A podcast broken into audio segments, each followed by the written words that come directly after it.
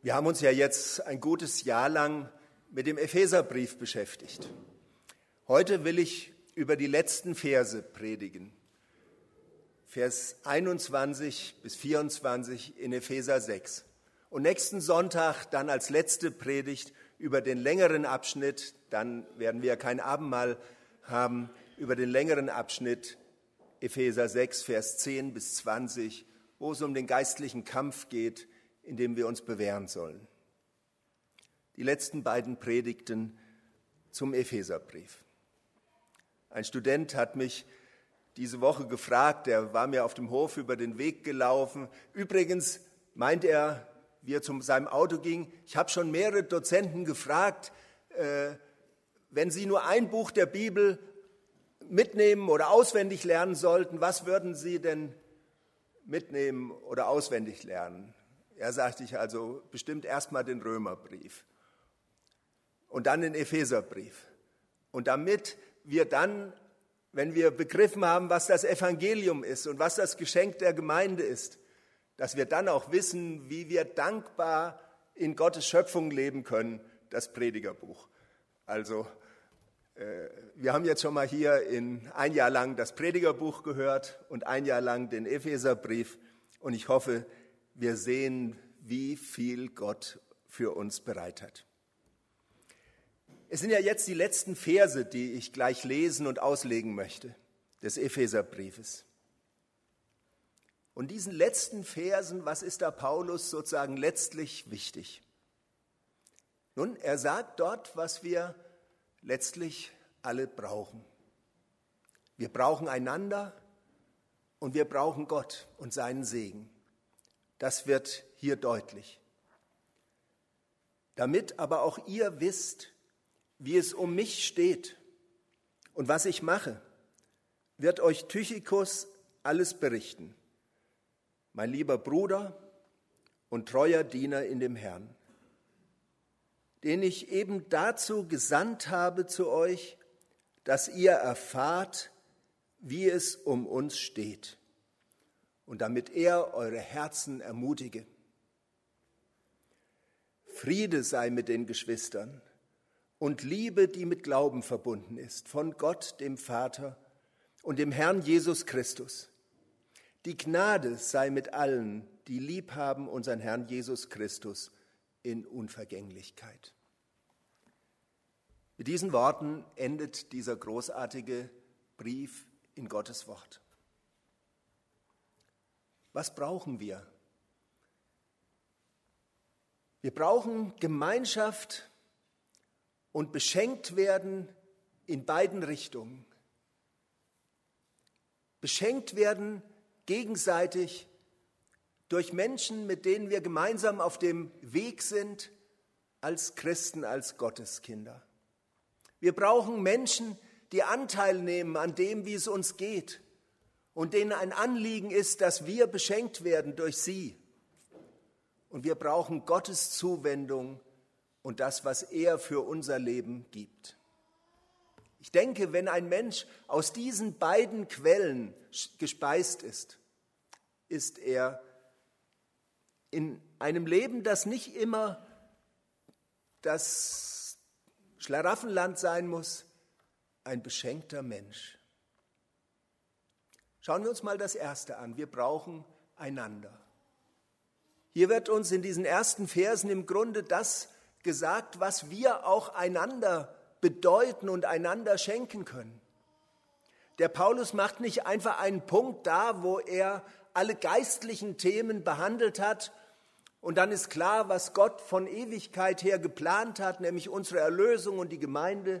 Ich denke an Epheser 1 und 2 und drei, wo diese Dinge, Gottes ewiger Heilsplan äh, für seine Gemeinde geschildert wird. Und auch nicht nur, dass wir wissen, was Gott will im Blick auf äh, das Leben der Gemeinde, was dann ja ausführlich entfaltet wird in Kapitel 4, 5 und 6, sondern jetzt wird es persönlich.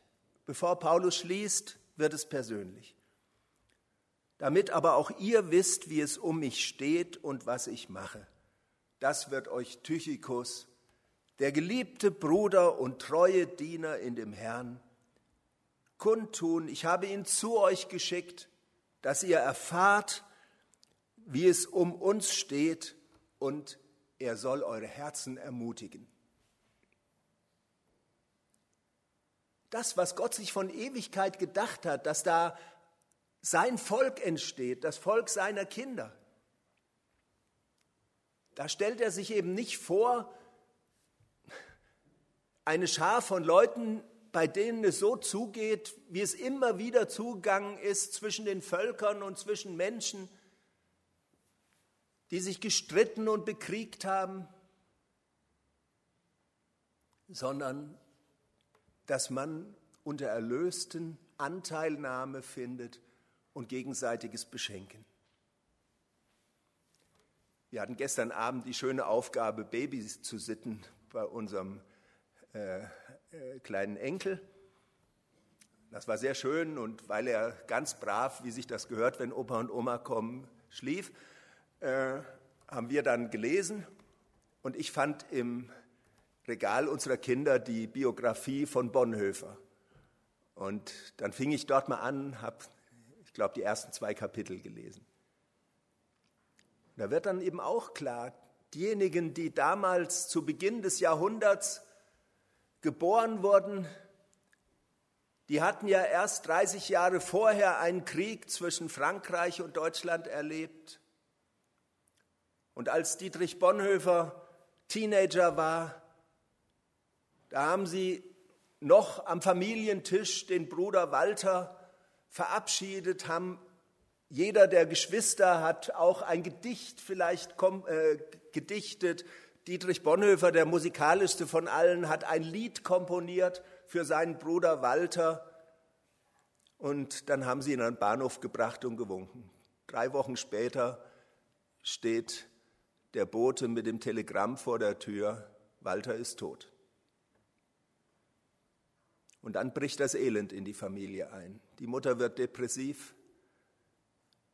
Erster Weltkrieg. Dann unruhige Zeiten, viele Konflikte, eine Diktatur, die aufkommt und Menschen unfrei macht, dann wieder ein Weltkrieg und wenige Tage vor Ende des Weltkriegs wird Dietrich Bonhoeffer als Märtyrer sterben und umgebracht. Wenn wir sagen, wir haben jetzt schon 70 Jahre Frieden, dann ist das eine Periode, wie man sie vorher in der Geschichte dieses Landes vergeblich sucht. Da kann man Jahrhunderte zurückgehen, aber wirklich mal 70 Jahre, wo nicht irgendwelche Leute miteinander gekämpft und gestritten haben, die hat man so nicht gehabt.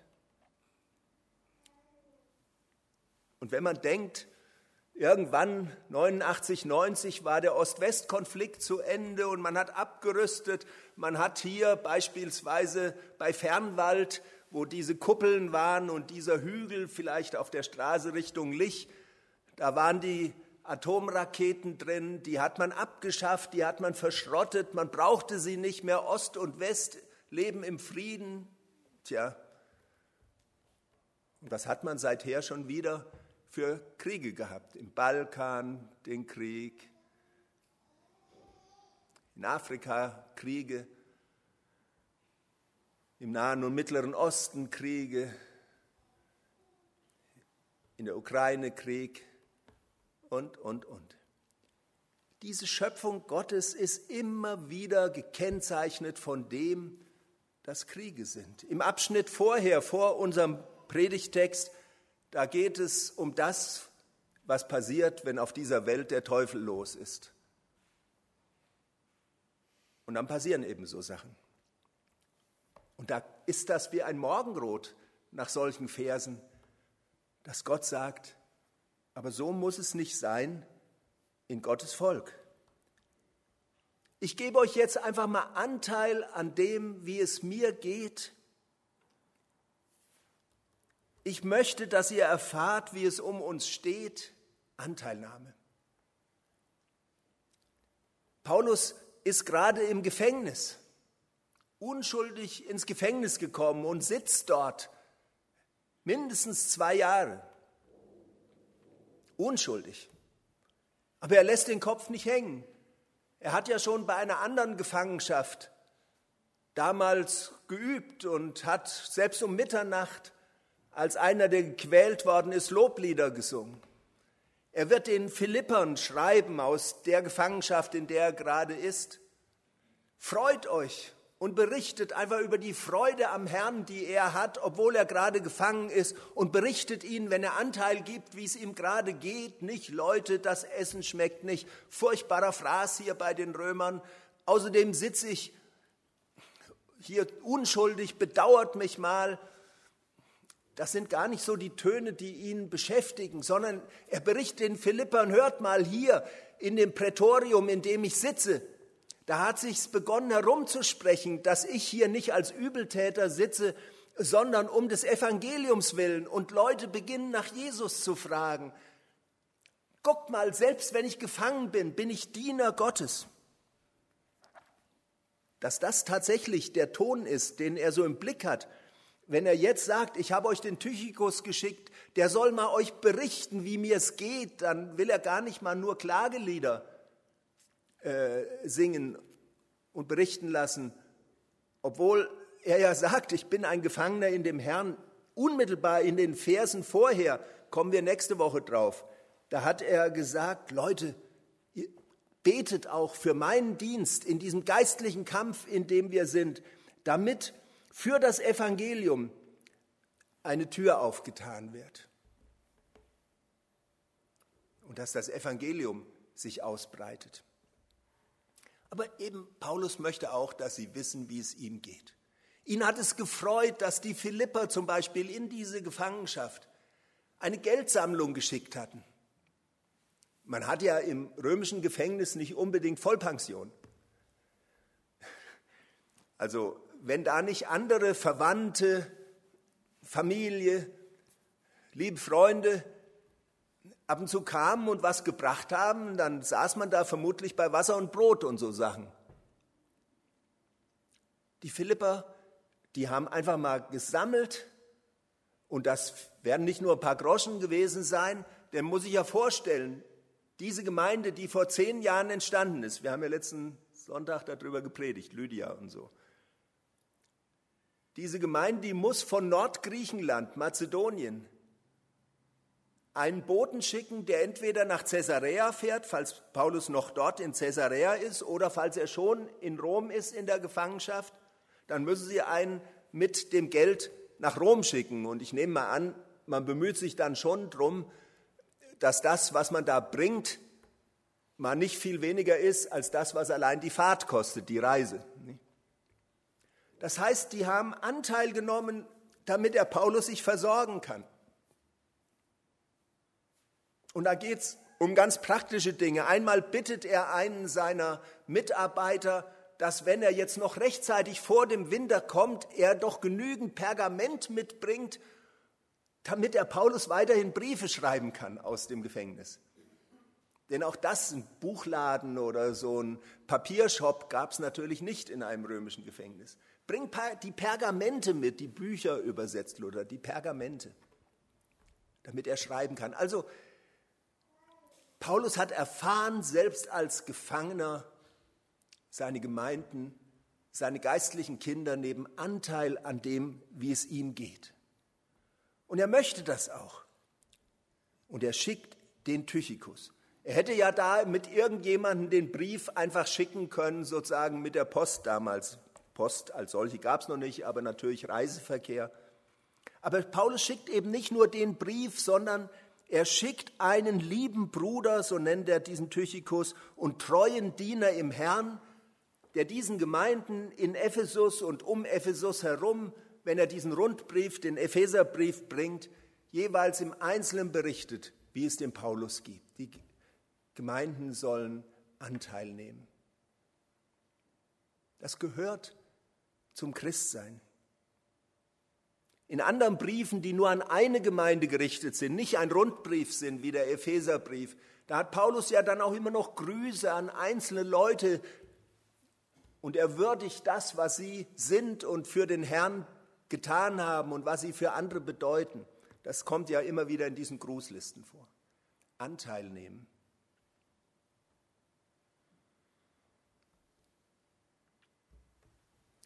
Das ist etwas, was für uns auch wichtig ist. Anteil nehmen, Anteil geben. Nehmen wir an, da ist jetzt in der christlichen Gemeinde einer nicht gesund. Ruft da mal jemand an? Oder selber schuld, wenn er nicht kommt? Interessiert uns nicht? Da geht es jemandem gerade nicht gut. Nimmt man das eigentlich wahr und fragt mal, wie es geht? Vielleicht hat nicht jeder zu jedem den gleichen Draht und nicht jeder möchte über alles, was ihn gerade bedrückt, jedem gegenüber erzählen müssen. Aber eine Gemeinde, Gottes Volk ist wie eine Familie, eine große Familie. Und dann wäre es einfach gut, wenn da Einzelne, manchmal mehrere, einfach sich interessieren, wie es geht. Ich erinnere mich noch, als ich da vor zehn Jahren mal schwere Herzprobleme hatte und es wirklich schlecht ging und man wusste nicht, wie das ausgeht. Dann kommt ein Telefonanruf von jemand, mit dem ich eigentlich jahrelang, den ich eng kenne.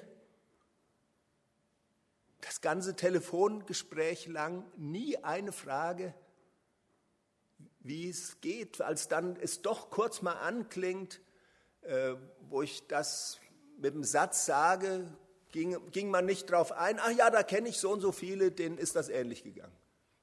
Sehr tröstlich. In einer Zeit, wo man nicht weiß, wie geht die Sache aus. Für Paulus ist wichtig diese Anteilnahme. Also mich hat das schon, ich habe es neulich, glaube ich, schon mal hier gesagt, beschäftigt, als ich dieses Frühjahr noch mal las, wie wir Menschen uns entwickeln, als mir da so deutlich wurde, von der menschlichen Entwicklung her, so bis neun, zehn Jahre, da lernen wir Menschen und können eigentlich von unserem Gehirn her, von der Entwicklung unseres Gehirns eigentlich nur immer an uns denken und unsere Bedürfnisse. Und es ist ganz mühsam, einem Kind immer wieder beizubringen, dass die Spielsachen auch dem anderen gehören, dass man die nicht wegnehmen darf, dass und, und, und. Je kleiner der Mensch ist, desto mehr macht er ganz lautstark seine Bedürfnisse, seine Bedürfnisse kund. Und die, die ganz kleine Kinder haben, nicht, wenn die dann auch schon mal die Eltern nachts munter halten, da kann natürlich, es kann nicht sein, dass so einem Kleinkind einfällt, so jetzt habe ich aber genug geschrien und denen gezeigt, dass ich hier Bedürfnisse habe und auch noch da bin, aber ich habe ja Verständnis, meine Eltern wollen auch mal schlafen und jetzt bin ich mal eine Weile ruhig. Das geht noch gar nicht. Ein Kleinkindgehirn kann nur an sich denken. Und dann irgendwann im Teenageralter fängt das an, dass man diese Fremdperspektive mit reinnehmen kann. Manchmal hat man den Eindruck, es gibt Leute, bei denen ist offenbar diese Lebensphase spurlos vorbeigegangen. Die können auch als Erwachsene und als Alte nur an sich denken aber diesen Perspektivwechsel, dass man mal überlegt, und wie geht es dem anderen? Was macht der andere? Und dies, dass man dann überlegt, mir geht so, dem anderen so und wie sich das zueinander verhält und dass man Gemeinschaft findet, das sind alles Dinge, die sich so im Teenageralter, in der Jugend nach und nach entwickeln und zu einem erwachsenen Menschen gehören. Vor allem gehört das zu einem geistlichen Menschen. Paulus macht es uns vor. Nehmt Anteil aneinander, gebt Anteil aneinander. Und dann ist ja auch klar, er, ihn interessiert dann auch gleich, wie es den Empfängern seines Briefes geht. Der Tychikus, den ich zu euch sende, der soll eure Herzen trösten oder ermutigen, ermuntern. Paulus schickt da nicht einen Boten aus dem Gefängnis, der die Herzen der Leute nur beschwert. Euch geht's gut und mir schlecht. sondern er soll sie ermutigen, soll ihnen sagen, Gott ist auch hier im Gefängnis, mir nahe, ich erfahre ihn selbst in diesen Schwierigkeiten, die augenblicklich sind. Und das soll ihnen den Mut geben für die Situation, wenn es ihnen mal schlecht geht. Oder dieses Anteil nehmen, was wir einander schenken können, gegenseitig. Das kommt ja auch zum Ausdruck, wie Paulus von dem Tychikus spricht. Tychikus ist eben nicht nur der treue Diener, sondern auch der geliebte Bruder. Das ist ein leichter Unterschied. Manchmal sind wir Menschen ja froh, wenn wir einen haben, der funktioniert. Was weiß ich, weil ich dich gerade angucke, da haben wir einen zuverlässigen Chorleiter. Okay. Da macht man sich dann keine weiteren Gedanken, der soll das jetzt mal für die nächsten 30 Jahre tun. Schwierig ist nur, wenn irgendwann er sagt, ich kann es nicht mehr tun. Hm. Alles selbstverständlich, oder? Die treuen Diener. Es ist ja gut, dass es treue Diener, treue Mitarbeiter gibt, die diese oder jene Aufgabe treu erledigen. Aber hier, wo es dem Paulus um dieses Geben und Nehmen, um diese tragende Gemeinschaft im Volk Gottes geht, da sagt er eben nicht nur, er ist ein treuer Diener, das ist auch schon so fast ein Adelstitel. Denn was wird mal vor Gott gefragt? Paulus sagt im Korintherbrief, wenn er an oben denkt, man muss nicht der große Zampano sein. Vor Gott wird einmal zählen, dass ein Haushalter treu war über das, was ihm anvertraut war. Ob ich mit meinen Lebensmöglichkeiten treu war und treu in dem war, was Gott mir ermöglicht und mir anvertraut hat, was ich in dieser Lebenszeit auf dieser Erde für ihn zu seiner Ehre und für andere tun kann. Aber eben jetzt hier, wo es um diese Anteilnahme geht, da nennt er ihn eben nicht nur der treue Diener Tychikus, sondern der geliebte Bruder.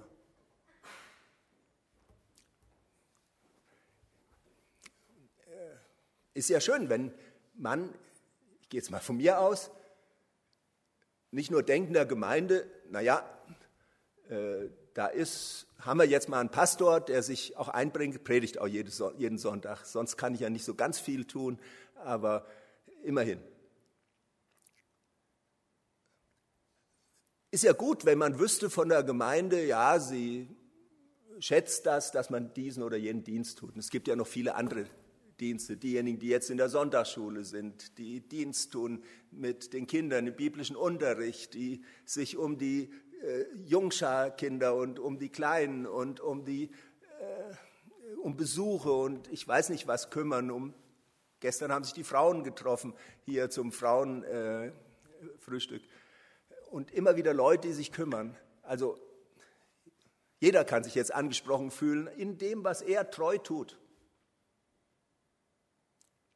Aber es ist doch irgendwie etwas, was unser Herz braucht, dass wir auch wissen, die anderen lieben uns. Also wenn ich jetzt nicht nur der einigermaßen zuverlässige Pastor bin und ich sage es immer meinen Studenten und das ist auch meine Haltung, also solange man noch aufrecht stehen kann, kann man auch predigen. Ja, also ich würde nicht auf die Idee kommen, normalerweise, wenn man so eine normale Erkältung oder Krankheit oder so hat, deswegen nicht am nächsten Sonntag zu predigen. Solange ich aufrecht stehen kann, kann ich auch predigen.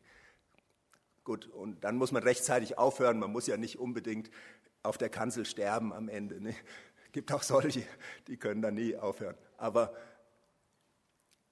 es ist halt gut, wenn man nicht nur der treue Diener ist, sondern auch der geliebte Bruder. Das ist noch diese andere Dimension. Wir sind eben nicht nur eine Schar der geistlichen Preußen, die irgendwelche Pflichten erfüllen. Und dann funktioniert eine Gemeinde, in dem jeder seine Pflicht tut und so. Das könnte eine sehr kalte Angelegenheit sein. Sondern sicher, jeder dient Gott mit der Gabe, die er empfangen hat. Das ist auch gut so. Aber jeder ist hoffentlich in einer gesunden Gemeinde eine geliebte Schwester. ein geliebter Bruder. Und man sich freut, dass man einander hat. Gut, dass wir einander haben. Schaut, und damit endet dieser Gemeindebrief, dass uns das in Erinnerung gerufen wird. Auch diese ganz schlichte, normale, menschliche, zwischenmenschliche Dimension, die ist wichtig. Die Gemeinde ist nicht nur irgend so, irgendwas Spirituelles über aller geschöpflichen Wirklichkeit. Die Gemeinde ist eine Schar von Männern, Frauen, Jungen, Alten, die ein Anliegen füreinander haben und die sich lieb haben und die sich wertschätzen und die Anteil geben und Anteil nehmen und die einander beschenken. Das ist also etwas, was wir brauchen. Und das braucht jeder. Wir sind nicht gemacht als Einsiedlerkrebse. Da können wir einander beschenken. Aber dann ist schön, dass Gott uns beschenkt. Es ist nicht nur diese horizontale Dimension, sondern auch die vertikale Dimension, wo Gottes Wort uns sagt, was wir brauchen. Und da kommt jetzt der Segen ins Spiel. Das sind die Dinge, die nur Gott schenken kann, die wir nicht einander geben können, aber die wir letztlich brauchen. Friede sei mit den Geschwistern und Liebe gepaart mit Glauben von Gott, dem Vater und dem Herrn Jesus Christus. Die Gnade sei mit allen, die lieb haben unseren Herrn Jesus Christus in Unvergänglichkeit. Paulus schließt seine Briefe ja meistens, indem er den Leuten Gnade und Friede wünscht.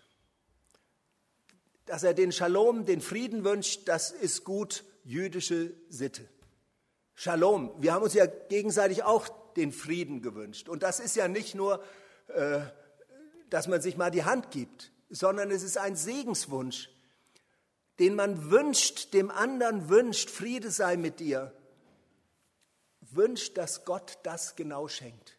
Wir können es nur aussprechen, wir können es dem anderen nur wünschen, aber Friede sei mit dir, da ist dieser Wunsch mit drin, sei dir geschenkt von Gott. Das ist Segenssprache. Und Segen geht immer über den Himmel. Friede sei mit dir. Da ist Gott angesprochen, der uns zum Segnen beauftragt hat. Und wir dürfen einander den Frieden zusprechen und das eben dann nicht nur ein frommer Wunsch unsererseits, sondern da ist Gott mit im Boot, er, der diesen Frieden dann auch schenken kann. Shalom, was ist Shalom?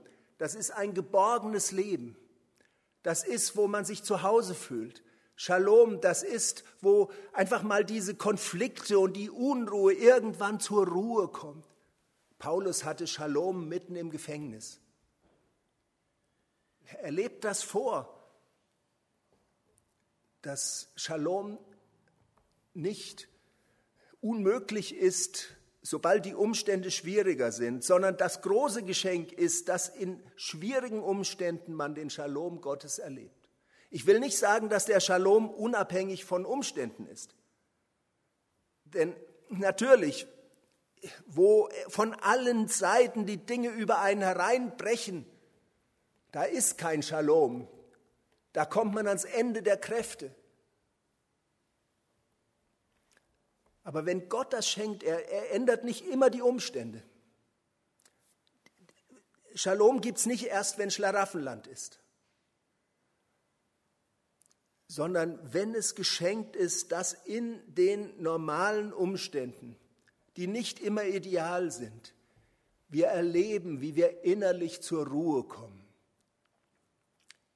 wie wir Gottes Zuwendung erfahren, wie er uns Zeichen schenkt, dass er uns nicht vergessen hat. Das ist dann wie wenn sozusagen die Sintflut sich kaum verlaufen hat und der Regenbogen ist drüber. Das ist Shalom. David, wir haben vorhin den Psalm 23 gebetet. Der Herr ist mein Hirte. Mir wird nichts mangeln. Er weidet mich, er schützt mich, Stecken und Stab, ja. Damit schützt der Hirte seine Tiere. Ähm, er schützt mich. Im Angesicht meiner Feinde breitet er einen Tisch. Also es ist nicht sozusagen nur wenn mal alles wunderbar ist, dann erlebe ich das alles, sondern im Angesicht meiner Feinde, also wo noch manche Konflikte waren und es David nicht ganz einfach hatte, das war ja in, in vielen Lebenssituationen bei ihm so. Das war, als er jung war, so äh, auf dem Weg zum König, da wurde er von Saul verfolgt und musste fliehen. Und im Alter, alter König, so verdienstvoll, dann gibt es da irgend so einen, der Steine nach ihm wirft, als er vor seinem Sohn Absalom fliehen muss. Also in allen Lebensphasen gab es immer wieder schwierige Situationen und, Paul, äh, und David kann beten, du bist mein Hirte, guter Hirte, du schützt mich, du beschenkst mich im Angesicht meiner Feinde. Shalom mitten in den Realitäten dieser Welt. Aber das heißt dann auch, dass da eine Situation kommt, wo Gott die Umstände so verändert, dass wir sie ertragen können. Und das dürfen wir von ihm erbitten, dass er die Dinge erträglich macht für uns und dass wir ihn erfahren. Und manchmal ist das ja das, was uns tröstet und aufweckt und aufrichtet, dass wir so Zeichen dessen erfahren, du bist jetzt nicht allein in dieser Lebenssituation. Gott ist da. Der Shalom. Shalom sei mit den Geschwistern. Und es sei Liebe, verbunden mit dem Glauben, euch geschenkt von Gott, dem Vater und dem Herrn Jesus Christus. Das ist etwas gerade in diesem Gemeindebrief Epheser, was so wichtig ist. Deswegen lässt das jetzt nicht bei dem Shalom, bei dem Frieden, sondern spricht auch die Liebe an, die zusammen mit dem Glauben uns geschenkt sein möge. Und das ist ja nicht so, dass er voraussetzt, naja, die Epheser, die sind völlig lieblos. Nein, sie sind ja, wie da im nächsten Teil des Satzes steht, solche, die lieb haben unseren Herrn Jesus Christus, zu denen in Ephesus und allen anderen, die lieb haben den Herrn Jesus Christus, gehören die ja. Aber als Menschen, die den Herrn lieben, möge Gott sie beschenken immer wieder mit zusätzlicher Liebe, mit Wachstum in der Liebe, die zum Glaubensleben gehört. Auch diese Liebe kann man nicht machen. Und damit ist diese zweite Hälfte des Verses eng verbunden mit der ersten. Dieses Anteil geben, dieses Anteil nehmen, dieses dem anderen wünschen, dass ihm sein Herz gestärkt wird oder er getröstet wird in schwierigen Situationen. Das ist ja lebendige, gelebte Liebe. Und deswegen merken wir, wie die zwei Dimensionen, die zwischen Gott und uns und die zwischen uns zusammenhängen. Dass wir beschenkt werden mit Liebe, dass wir Augen des Herzens haben, die sehen, wo Not ist oder wo wir etwas tun können, dass uns der Gedanke, der gute Gedanke kommt, hier könnte ich mal nachfragen, hier könnte ich mich mal kümmern, hier könnte ich mal helfen. Und dass wir das dann auch tun, das sind Dinge, die Gott schenken kann als einen Segen. Er segnet uns damit, dass er unser Leben beschenkt mit Liebe. Und ganz am Ende, da kommt das, äh, was man grundsätzlich braucht in der Nachfolge Jesu. Die Gnade sei mit allen, die lieb haben unseren Herrn Jesus Christus. Und zwar die Gnade sei mit allen in Unvergänglichkeit also die Gnade sei mit allen ohne Ende. Paulus erwartet nicht, dass wir irgendwann die perfekten Leute sind, äh, wo Gott nur den Daumen heben kann, sagen, alles in Ordnung, alles perfekt. Bei hier, Schwester so und so, Bruder so und so, alles perfekt. Da brauche ich gar nicht mehr nachgucken. Wir werden, bis wir die Augen schließen hier auf dieser Erde, Menschen sein, die die Gnade Gottes brauchen. Wir sind durch die Gnade gerettet. Gott bleibt uns gnädig und jeder, der von uns, vielleicht ja auch vorhin, wie wir ans Abendmahl gingen, wo ich diese kurze Zeit gab, wo man mal drüber nachdenkt, bin ich innerlich bereit, jetzt wirklich meinem Herrn zu begegnen. Da fällt einem ja irgendwas ein wieder, mir jedenfalls, wo wieder irgendwelche Dinge waren, die weniger als das waren, was der heilige Gott in meinem Leben sehen möchte.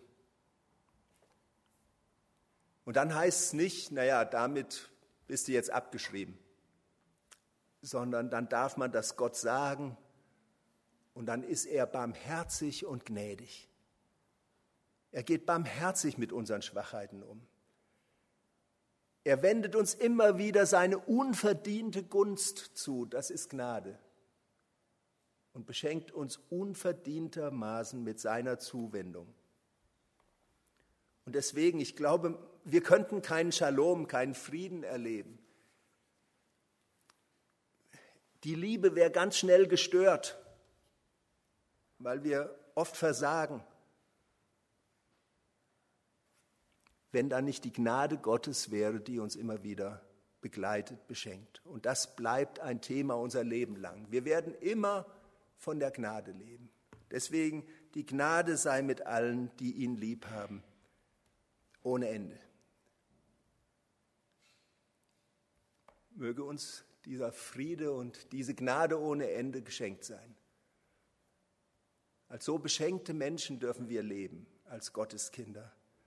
Und mögen wir als so beschenkte Leute sein, die andere beschenken, die Anteil geben, die Anteil nehmen und es, denen es wichtig ist, wie es anderen geht. Ich denke, das sind Dinge, die wir letztlich brauchen. Miteinander und nach oben hin einen starken Draht haben. Möge Gott uns das schenken. Amen.